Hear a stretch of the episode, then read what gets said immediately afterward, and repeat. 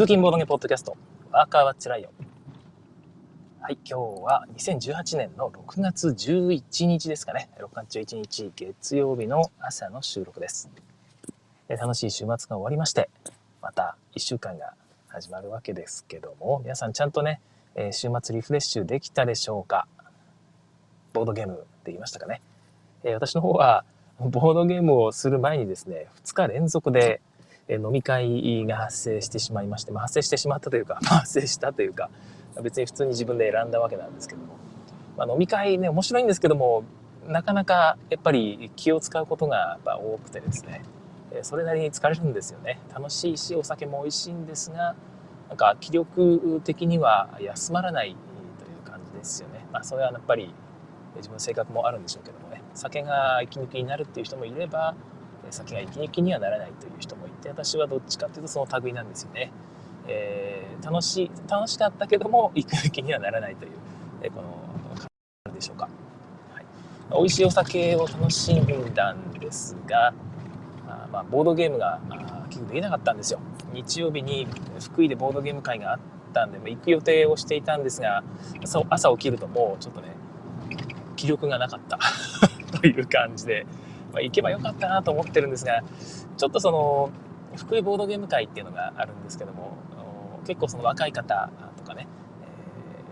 えー、ライトゲーマーの方が結構たくさんいらっしゃるんですよね。人狼とかを普段されている方々が中心になっているっていうところもあって、なんか私が今死ぬほど欲している重げ成分が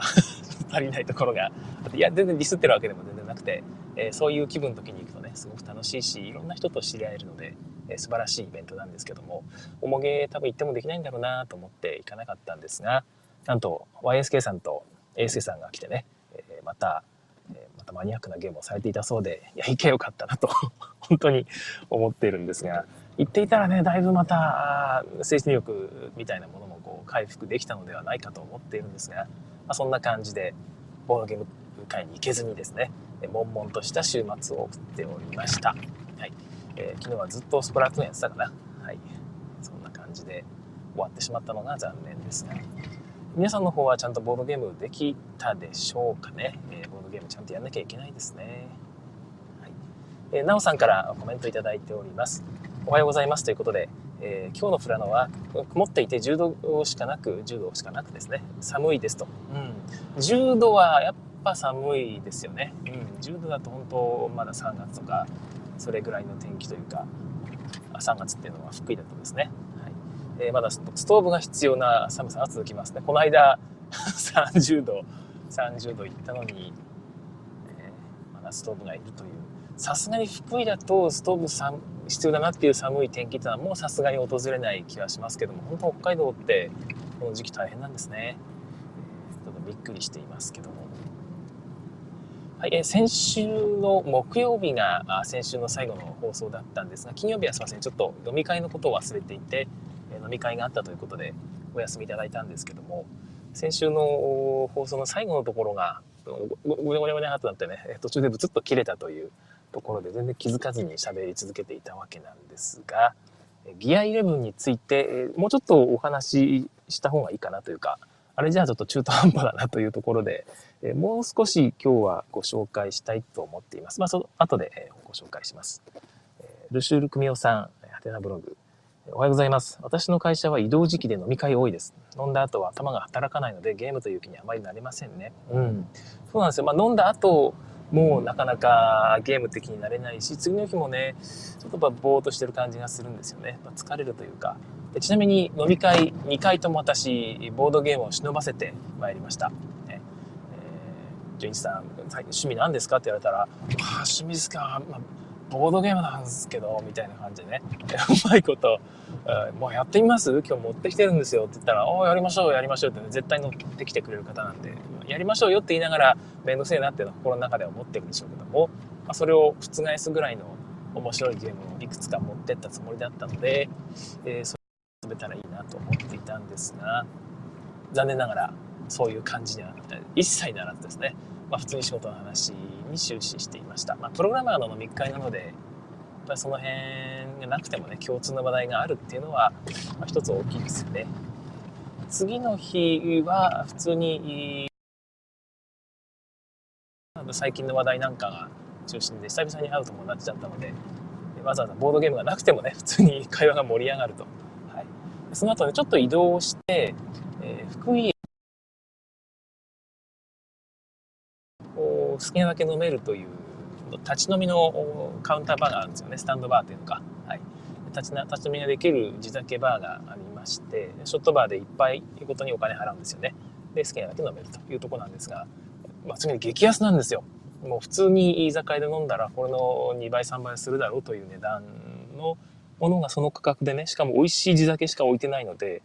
あの普通の居酒屋とかで飲むやつっていうのはあんまり純米酒とか置いてなかったりする時があるので普通に醸造酒だったりするんですよ。だから純米酒とか純米吟醸ばっかりがこう並んでいるという外れないラインナップ。これが半額ぐらいの価格で飲めるという場所があるんですよ。でそこに移動して友達と2人で飲んでたら、まあ、なんか女性が2人もう女の子というにはばかれる年齢ですけども、えー、女性が2人同い年ぐらいかな、はい、の2人組が同じように酒飲んでてですね、まあ、豪快な2人だったんですけども。その2人とこう飲んでる時にボードゲーム出そうかなっていうね。ちょっと気にもなったんですけども結局酒好きですからねそんなとこで飲んでるっていうのは。たまたまその福駅前で世界のクラフトビール店というのがあってビールをしこたま飲んだ後に移動したんですがその女性2人も当然そこでクラフトビール飲みまくった後にここに移動して酒飲んでるわけでこれはもう酒が大好きな人たちですからずっと酒の話をしながらあの酒も飲んでみましょうよみたいなことになっててボードゲームの出番は一切なかったという まあ悲しいというか、まあ、仕方がないなというところですよね。まあ、酒があればそれで会話が盛り上がるって人には無理にボードゲームはまあいらないんだろうなという気がいたします。あくまでもやっぱコミュニケーションの一環ですからね、えー、コミュニケーションが滞ってしまったりするんなら全然ボードゲームは無理だと思うんですが特に必要ない時に無理やり出してもね、えー、なんだこれずっと思われてしまうのでそこは諦めるというそんな感じだと思います。えー、そういえばあの昨日またあれがあったんですねテレビ番組で、えー、ガキの使いあらへんでガキ使ボードゲーム会があったみたいで第1回もねだいぶ盛り上がったと思うんですが今回またあったって全然私知らなくてなんかややるらしいなって話はちらっと聞いていたんですけどもそのいつやるのかって知らなくてまさか昨日だとは思わなかったんですよね。昨日夜全然見れたのでいや見りゃよかったなと思ってるんですが見た方どうだったですかね？面白かったですかね？で一応そのラインナップ見たんですよ。ラインナップ見たらいやこれはなかなか頑張ったんじゃないのかなという内容だったんですよね。でちなみに、えー、第1回目のそのガキ使のボードゲーム会っていうのがえっ、ー、とねお化けキャッチ。これいいですよね、えー、そっとお休み。うん、これもなんか外さない系。でなんじゃもんじゃとね。これもなかなか良いラインナップで。そこにそっとお休みがねかなり盛り上がった面白さもみんなねそこで理解して盛り上がってましたよね。でただお化けキャッチは一応ルール説明頑張ってたんですけどこれ分かってない視聴者もいたんじゃないかな。何がどれを取るのが正解なのとか今間違ったことが面白いとかね。そういう瞬間っていうのがどうも分かったような分かってないような感じに多分なっていたんじゃないかなっていう気が一つしますし、え、なんじゃもんじゃに関してはあれはあれもねうんちょっと旗で見ててもどうもわ分からないというか 入っていけない感じがねちょっとする気がするので、まあ、どうかなと思ってるそれでも、まあ、面白さが十分に伝わってきてですね多分あの後売れたんじゃないかなそこそこ。あれをガキ使で見たっつってね遊んだ人もたくさんいるんじゃないかなという気がします。それ以外のいくつかのゲームがちょっとテレビ映えだけを優先したような感情ゲームが多くてですね、えゆらゆらバランスゲーム空飛ぶ絨毯ね、まこれは新作で一応なんだっけおもちゃ大賞みたいなのにも選ばれてたんですよね、まあ、例のね例の おもちゃ大賞。あれも本当に微妙な賞ですけども。えー、まあ、れに選ばれて私も購入した方が持ってきてくださって遊んだことがあるんですがいや盛り上げるのに必死にならなきゃいけないゲームでしたねあれはみんながこう乗せていくんですが「あと1個で落ちるんじゃないの?」とか言いながらこう乗せるんですけど落ちないんですよあら意外と落ちないねって言いながら次は落ちるでしょ、落ちるでしょって盛り上げるんだけど、心の中では、いや、これも多分乗るんだろうな、と思いながら乗せて、乗る、乗る、乗るみたいな。で、やってくると、もうさすがにフラフラになってですね、大人が見ると、あ、これは次落ちるなと。何を乗せても落ちるなというような瞬間がやってまいります。はい。そこで次の人が乗せる。落ちたってね。で、みんながほっとするんですよね。ほっとする空気がこう伝わってくるあの感じ。やっと終わったっていう。あの感じがたまらないゲーム。それがイライラバランスゲーム。それとも絨毯。いや、そんなことはないですけども。いや、盛り上がる人でやればちゃんと盛り上がるし、お子さんなんかはね、多分楽しいんじゃないかな。あの宙ぶらりに磁石の力で、えー、絨毯が空中に浮いてるみたいな形でやっていくんですよね。えー、そういうゲームでございます。棒倒しみたいにね、好きなだけ乗せていいってやるといいんじゃないかな。どうかな。そうすると終わりも早いし、一個ずつ乗せていくってやると終わらないですからね。まあ、そんな感じの空気がまさにテレビでも再現されていったのを覚えています。で、あと、トイレットトラブルね。えっ、ー、と、ブリッドデルワン系なんですけども、ルーレット回して、出目分の数字分、レバーを引く。はい。何回か押していると、そのうち水がトイレからピューッと出てきてですね、顔にかかる。その瞬間をいかに、こう、爆笑するかという、本当に出落ちゲーでございますけども、まあ、こんなゲームもあった。あとはパイフェイス。同じですね。えー、レバーを引くと、パイが飛んできて、顔にビシャンとかかるね。あれをうまくこう芸人さんがね顔にぴったり水をかけたりパイがかかったりしなきゃいけない位置にこう調整して「よし来いよ!」ってやってる姿が逆に芸人さん大変だなって思いながら見てたりもしましたけども結局ああいうゲームはボードゲーマーはあんまりやらないのであれをボードゲームやってる人だとね、えー、やってる人たちがああいうゲームやってるって思われるのはちょっと嫌だなと思いながら僕は見ていました。はい、で翻ってね今回のゲームなんですけども、いや、なんか一新されてましたよね。なんかその、あれだけ見たんですけども、リストだけ見たんですけども。えー、っと、あ、ひろしやさん、おはようございます。出遅れましたということで、すいません。全然、あの、出遅れて大丈夫です。えー、っとですね、はい、えー、ガキツカの今回のやつなんですが、私は見てないんですけども、見た人いたら、ぜひフォローお願いしたいんですが、今回のやつは、デジャブデジャブはもうよく選んだなと思うんですがね、えー、まさによく選んでくれたという気が私はいたします。これはね、非常に面白いゲームで、えー、非常にカルタなんですけども、メモリー、なんだデクスタリティとメモリーか。結局カルタか。まあ、カルタなんですけども、ちょっとね、ひねってあるカルタで、え、同じ絵札がね、え、2枚ずつセットで、入っているんですが、まあ、セットでっていうとまたちょっと語弊あるんですが、2回同じ絵柄出てくるんですね。カードを1枚ずつめくっていくんですが。で1回目出たら、出たことを覚えておいて、2回目にね、その絵柄が出たら、その絵柄と同じ形のタイルが盤面にバーッと出てるんで、その中からね、急いでパッとそれを取るというやつなんですよね。ただ、だんだん覚えてられなくなるんですね。これ出たよね、出たよねってなると、間違えてくる。感じのゲームでそれを多分そんなルール難しくないので盛り上がったんじゃないですかね。どうだろう。でしかも大体間違えるので 間違えてほしい感じのゲームですけどもどんな感じだったんですかね。簡単やろうってなってしまったのかな。本当はあれただ2周目をやると2周目のね、えー、まさにデジャブ。前回出た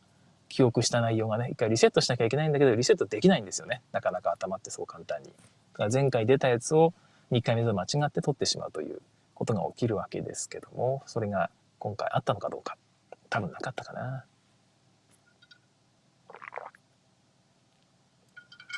はい、すいません、ちょっとコーヒーをいただいていましたが。はい、でもう一個が、えスピードカップス、ね、こちらも良いゲーム選ばれたなと思いますね。デクスタリティゲームとしては見た目も嬉しくて、しかもと、これ、こういうの俺得意やってね、えー、なる人が一人でもいればまたそれはそれで盛り上がるんですよね。で、なかなかうまくできない人がいたらそれはそれで楽しいですし、まあやってる本人はどうかわかんないんですけど、テレビ映えは間違いなくするし、えっ、ー、と、俺もやってみたいとね、えー、思う人もいるかもしれないし、これ子供ともできそうだなとね、えー、なる気がいたしますし、これ良かったんじゃないでしょうかね。盛り上がったのかどうか私知りたいですね。どっかで録画とか見れないんですかね？公式サイトとかで。どうなんだろう。はい。えっ、ー、と、そんな感じですよね。スピードカップス。あと、We Will Rock You。これも、えー、いいゲームなはずなので、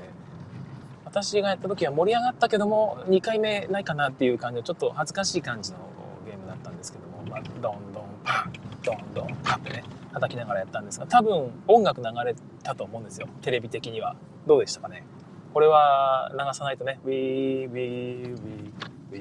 Rock You ってね、こう流れたんじゃないかなと思うんですが、どんどんパどんどんパッとやったんじゃないかと思うんですが、えー、それでね、えー、多分各芸人さんたちが変なポーズね、笑顔でこう、キャッと決めながら、あったらそれは盛り上がりますよね。会場爆笑だったんじゃないでしょうか。これやりたいって人もたくさんいたんだろうし、このもう一個が、ああこのいくつかのゲームがあったんですかね。この中では多分一番盛り上がったのは、この We Will Rock You だったんじゃないかなと私は思っているんですが、もしくはスピードカップスかな。でまあテレビ映えして会場の盛り上がりも期待できたのは We Will Rock You だと思うんですが、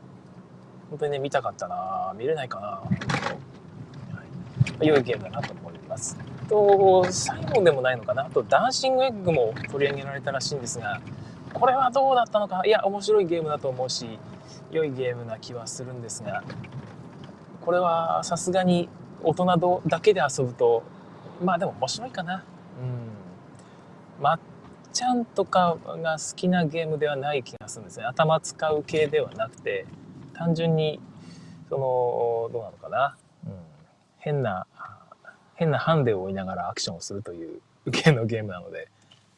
卵をね、股の間に挟みながら机を一周しなきゃいけないとかね、えー、顎の間に挟みながら、えー、なんだっけ、なんかの声を出すとか、そういうアクションを求められるんですけども、だんだんね、体に挟んでいく卵が増えていくんですよね。えー、そこでそのアクションをいかにこなすかというゲームで、この無様な姿っていうのをこう楽しむというところなわけなんですが、うん、盛り上げがちょっと難しい感じですね。メンツによるというか、うん、いう感じですね。こんな無理やんって言いながらやる感じですかね。やりたいなって思う人はどれぐらいいたんだろうか。まあ、これはこれでまた良いゲームなので、えー、テレビ版にするし、よく選んだなという気がいたします。もう一個がなんか挙げられていたのが、よく自分全然知らないんですが、電気がビリビリっとくる系のゲームと言っていましたね。なんだっけ？エレクトリックサンダーリローデッドなんかそんな感じの名前が挙げられていましたけど、全然知らないゲームで、おそらく前回でいうパイフェイス、パイフェイス枠 じゃないかなと思うんですが、どうですかね？えー、はい。今なぜかあ今日はね、割と道が混んでいて、あの、交差点の真ん中で止めさせられましたけども、よかった、危ない。あ、見れました、よかったよかった。交差点からの脱出。はい、ドキドキしましたよね、あれね。右側も左側もね、車来ないからいいものなものの、このまま信号が変わらなかったら どうなるんだみたいな、あの、恐怖がありますが。はい、そんな感じ、ガキつかね、面白い感じだったので、ぜひ見てみたいです。ちなみに第3回ももう企画されているということで、いや、それは楽しみだなと思っているんですが、今度こそは見逃さないようにしたいと思います。えっ、ー、と、シュウさん、えー、若面出遅れた。今日は頑張れなそう。そんなことはないですよ。そんなことはないですよ。で今からなので本番の方に、本番というかテーマの方に入りたいと思います。はい、前回、私、ギア11の紹介どこまでやったのかね、ちょっと分かってないんですが、福間伝は、えー、っと、読み上げましたかね？福間伝読み上げたのかな？福間伝は多分、福間伝って何かというと、おと全部裏向きにしてお互いがね、1から5の赤と青の数字それぞれを私は赤なんですよあなたは青という感じで5枚ずつ持ってですね並び方をぐちゃぐちゃとしてでお互いにせーので見せるとで5秒間だけ見てからあーと違うかな？一瞬だけ見るのかな？はい、うん、順番お互いに見て覚え順番を覚えたらそれをすぐに裏返して、えー、うまいことこう順番を1人の人がやるんですけども5秒間以内に綺麗に並べ替えるという感じのゲームです。まあ、これ面白いですよね。福間伝。よくこういうゲームをね次から次へと同じ廃構成で思いつくなというのが川崎ファクトリーさんすごいなと思うんですが、はい、あそうかそうか、えーと、ギア11ってどんなゲームか一応改めてもう一度ご紹介します。はい、赤い数字が1から5まで書かれた。実は麻雀牌のピンズがモチーフとなったデザインなんですけどもギアが代わりにね丸いピンズの代わりにギアが書かれていて、まあ、基本的にまあピンズなんですけど見た目は。完全に、はい、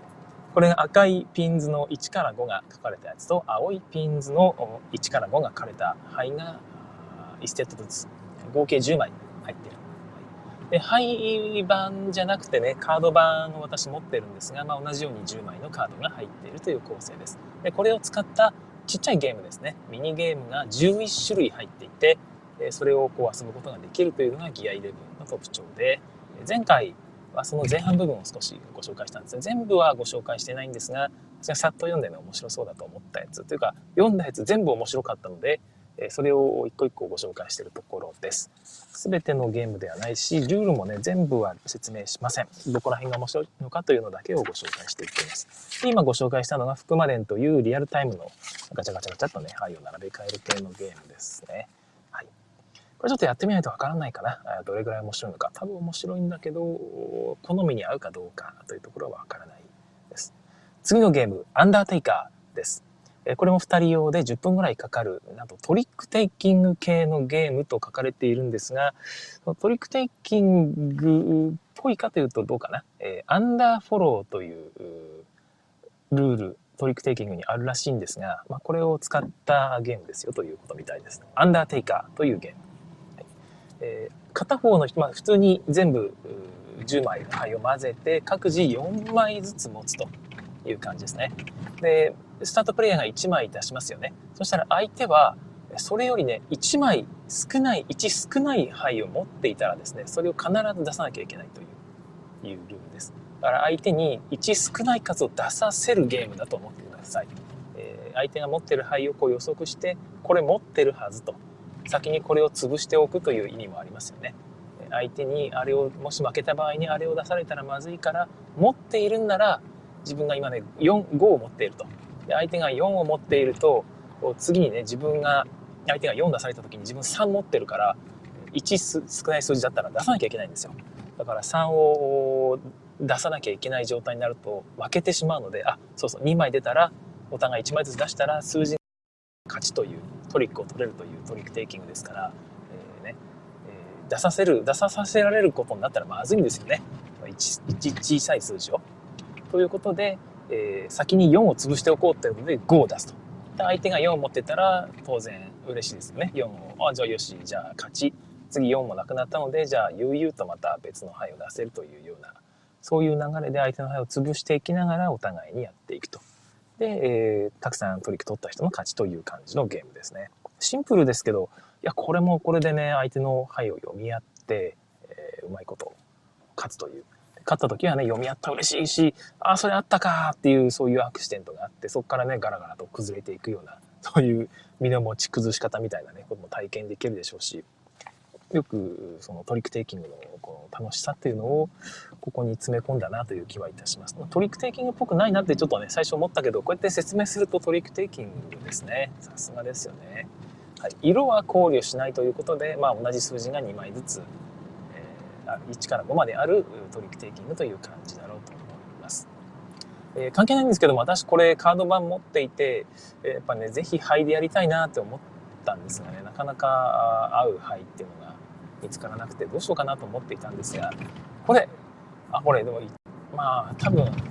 どっちにしろルールわからないとできないから多分大丈夫だと思うんですが、ラミーキューブで代用できるかな？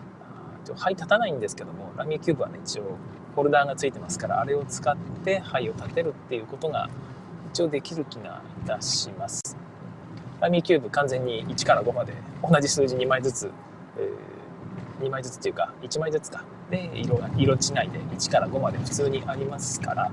あれを使えばなんとなくできる気がいたしました。もちろんね麻雀のピンズとソーズ使ってもいいんですがちょっと見た目がソーズだけ一緒かな。はい、えー、まあいろいろできるとは思いますのでカード版を買われた人も全然ね灰を代わりにして遊ぶことができるんじゃないかと思います。週末これ遊びたかったんですけどね持ってったんですよその、えー、酒飲みの場にねなかなかでもできなかったですねアンダーテイカーのご紹介ですあと2つほどをご紹介しようかなどこだっけ？ペロペロペロと。8番、そうそうそう、推理ジャン。推理ジャンがね、すごく面白そうなんですよね。えっ、ー、と、まあ、ご多分に漏れず1枚だけ裏返しになっていると。で、お互いに手札で3個ずつ、これ3人用って書いてありますね。3人だから3人全員が3個ずつね、裏向きの牌を取って手配とすると。で、残りの裏向きの牌1枚が何かをこう当てていくというゲームになっています。はい。あ、とその前にコメントのご紹介ですね。えー、っと、なおさん、ガキ使のガキの使いの過去放送配信はすべて公式は Hulu で配信されてるようですね。Hulu か。Hulu ちょっと見てみますね。ありがとうございます。シュウさん、ギア11の前にも2009年に賭博英雄伝7を出しています。川崎さんすごい。あー、賭博英雄伝7。なんかあったなありましたね。全然チェックしてなかったですが、でも面白いんだろうなはい、ということで、推理ジャンの方に移ります。3人用、各自3枚ずつ持ち、で、残り1枚伏せたやつが何かを当てていくというやつです。はい、で、面白いのが、手札を、手札、手番の人がですね、1人を指定して、その人に手札を1枚渡すんですよ。ただですね、あるルールにのっとって、ここはちょっと言ってしまうと、ルール全部分かってしまうので、あるルールにのっとってその人はね、渡された人はその牌と手札を見比べてですね、それをそのまま返すか、えー、手札のやつをそのもらったやつを入れて手札から1枚相手に戻すということをしなければいけなくなります。これは自分で選べるんではなくて自動的に戻すかどの牌を選んで返すかっていうのは決まります。あるルールにのっとってあるので。でそれを見てですね戻された人渡された人それぞれがこう推理すると。このじゃあこれを相手にはこれ渡したらそのまま戻ってきたということはあこれはこういうことなんじゃないかとね相手が持っている牌はこれとこれなんじゃないかということはみたいなこういう推理をしていって残りの1杯が何であるかを当てていくという感じのゲームです。この推理案はね多分めちゃくちゃ面白いんじゃないかな。この好きな人とやるとかなり盛り上がるしこれは分かったぞってね。なって間違えることもあったりするのかなどうかな。えっ、ー、とまあ早めにやらないとどっかで博打をしないと完全に分かるまでやっていたらね多分同時に分かってしまうことになると思いますので先にその、まあ、取るというのも大事かもしれないですね。そんな感じでやっていく推理ジャン一応その裏のなった牌は裏ドラという呼ぶらしくてここをちょっと麻雀っぽく言いますけども、はい、ちなみに2人で交換した後にその宣言フェーズというのがあって分かった人は答えるというフェーズがあるんですが交換対象じゃない人もう一人の人ね見てる人ももちろん、えー、宣言フェーズに参加できますのであの人とあの人が今2人で交換し合って灰をここから出したぞと。ということはみたいなね。片方の灰は全て推理ついていると。なるとあってことはあの人のあの範囲がねその戻されたということはみたいなね。逆に推理も効くと思うのでそれも含めて楽しいですよね。そこまでやっていくとね本当に楽しいゲームなんじゃないかな。推理じゃんというルールです。これ3人用ですよね。3人用のゲームもあるということですが他にはあと1個だけ見てたかな他にもねいくつか面白いのがあるんですが全部ルール読めてないんですよねで最後天井天元はいえー、使うものをこれまた10杯全部使いますが単独これだけ4人用のゲームになっています10分間どんなゲームだったっけな？ちょっと、先週読んだばっかなので忘れてしまいましたか。えー、なんだっけな？ああ、そうそうそうそう。いや、これもね、面白いんですよ。全員2枚ずつ、えー、と、牌を持ちますと。はい、そうすると、中央にね、裏向きの牌が2枚残りますよね。えー、で、1ターンずつやっていくんですが、あの、まあ、なんかのルールに沿ってですね、手牌を交換していくんですよ。え中央と交換したりしていくのかな？人と交換したりはしないんだっけな？なんかこうやっていってですね、中央で全員が1回ずつ終わったら、こう牌を表にすると。で、中央の2杯の合計よりも大きいプレイヤーは無得点になってしまいます。だから中央の牌よりもちっちゃくしなきゃいけないんですね。はい。で、えそれをやっていって、えー、なんとか中央の範囲の合計よりも小さかったらその自分の範囲の合計が得点になるのでえより大きくしたいということでね、例えば最初の、はい、自分の範囲めくったら1と2だったと。いやこれは1と2を両方やるのはちょっとあれでしょうみたいな感じで、えー、ここで3点しかもらえねえよ。多分もらえるんだろうけど3点しかもらえねえよっていうところでございますけども。だから1枚取って、えーまあ、これはさすがにこれじゃダメだということでやっぱり多分ね1枚交換するんですけどもそこでうまいことこうね表情とか声とか、ね「ああこれはあ今真ん中に大きい数字送り込んだわみたいなねそういうこうブラフをかましてもいいですしブラフというかね三味線かましてもいいですしそんな感じでやっていくゲームですけども。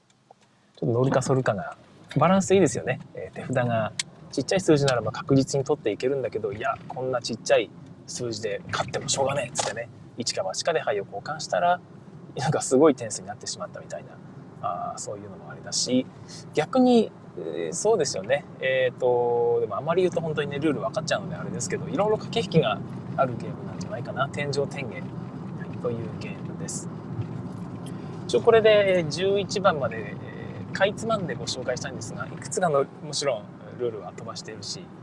えー、紹介してないタイトルもあるんですが、いろんな多彩なゲームがあって、えー、遊べるゲームだと思います。えー、パイ11、ぜひこれは前も言いましたけども、専用の灰をせっかく作ったのでねもう一回販売してほしいなかっこいいケースに入れて、えー、出してほしいななんかかっこいいケースというか普通にあのあれで化粧箱に入れて綺麗に出し入れてくれた方が嬉しいかな。なんかあの 3D プリンターでカットした木のケースよりは僕は普通の化粧箱の方が好きですね。木の箱まあ、かっこいいんですけどもやっぱりフルカラーで印刷された箱の方が好きですしあの一緒に他のボードゲームの箱と入れると傷がつくんですよね他の箱に。あの木が硬すぎて。やっぱり紙箱が個人的にはありがたいなという気がしています。はい。なおさんご質問ということでギア11は全て2人用のルールなんですか？ということで大半が2人用です。でただあと3人用が3つぐらいかな？3つか4つぐらい入っていてえー、あと4人用が1つだったと思うんですが1つルールが入っているという形で、えー、まあ34割3人用が入っているんですが、まあ、基本は2人用だと思ってください、はい、ちょっとしたフィラーとして、え、2人の時に遊んでもいいしで3人用のルールもいくつかあるので遊んでもいいしで4人いるんならじゃあこれやろうかって感じで4人用が1個入ってるのもいいですね、はい、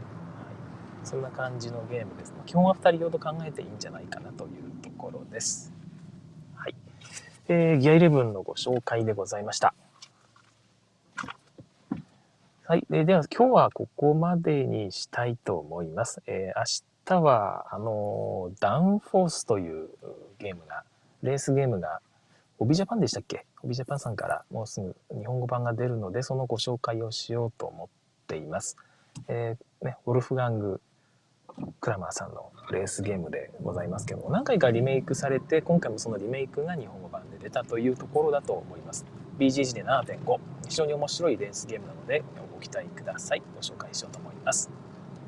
それでは今日からまた1週間頑張ってまいりましょう。私の方はね今週がなんか基本的に山場で今週が終わったらもう来週は仕事納めという感じになります。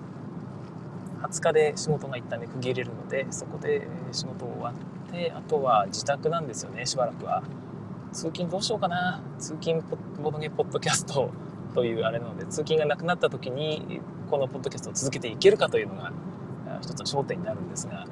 多分ちょっとねお休みいただく可能性が高いです。いろいろと出歩いたりしなきゃいけないというのもあるし多分夜更かしにもなるということで朝起きれない可能性が ちょっとあったりとか、えー、あの不規則な生活に多分入っていくので、えー、どうかな。でもこのポッドキャストを朝やるということで、ね、規則正しい生活が維持できるかもしれないとなるとそれもありがたいしね。どうなんだろう。一旦区切って別のポッドキャストとして、え、始めるという可能性もちょっとあります。自宅警備ポッドキャストとかね。聞きたくないな。それ聞きたくないな朝から、はい、おはようおはようボドゲポッドキャストね。なんかいろいろありますけども。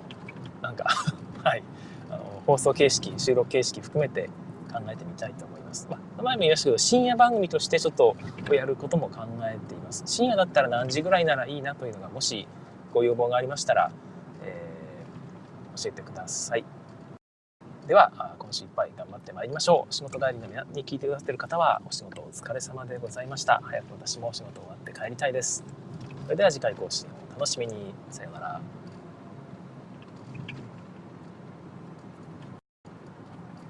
はい、ここからはおまけの時間となります。オンラインで聞いてくださってる方、3分間ぐらいディレイがありそうなので、そちらを吸収する目的で、こちらで3分間ぐらいおしゃべりをしています。途中でブツッと切れてしまうらしいんですよね、ここで切ると。はい、先ほどのさようならぐらいまでは聞いていただきたいというところで、えー、おしゃべりをしております。えー、先ほど軽くね、えー、ご紹介したと思うんですが、福井駅前、JR 福井駅の駅構内ですね、駅中です。そんなに全然あの広くない駅なんですけど、普通に改札を出るとちょっとした広場がありまして、その広場の中に、地酒を飲める、福井の地酒を飲めるのもっさという立ち飲みカウンターのバーが、スタンドバーがあります。期間限定で10月の半ばぐらいまでやっているそうなので、もしね、福井駅に立ち寄ることがありましたら、ぜひ降りて、ちょっと降りてね、えー、そこで飲んでみてほしいんですが、4時から9時までだったかな、夜の。夕方4時から9時までぐらいにオープンします。で福井の地酒が楽しめる素晴らしい場所なんですよね。でまあ、先ほども言いましたけど、安いんですよ。まあまあ、基本的にお店で、えー、買うと。お店で、お店でっていうのは、お酒屋さんですよね。お酒屋さんで買うよりちょっと高いぐらいの値段なので、えー、普通の居酒屋とかで飲む値段では全然ないんですね。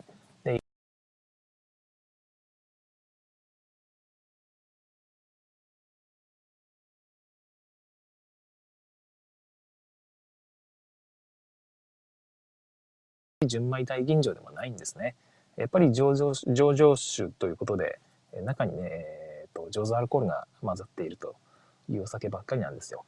でもちろんそれでも全然美味しいお酒は美味しいんですが、醸造アルコールつっても普通に米由来だったりするアルコールですから、そんな体に悪いものが入ってるわけじゃなくて、香り付けだったり、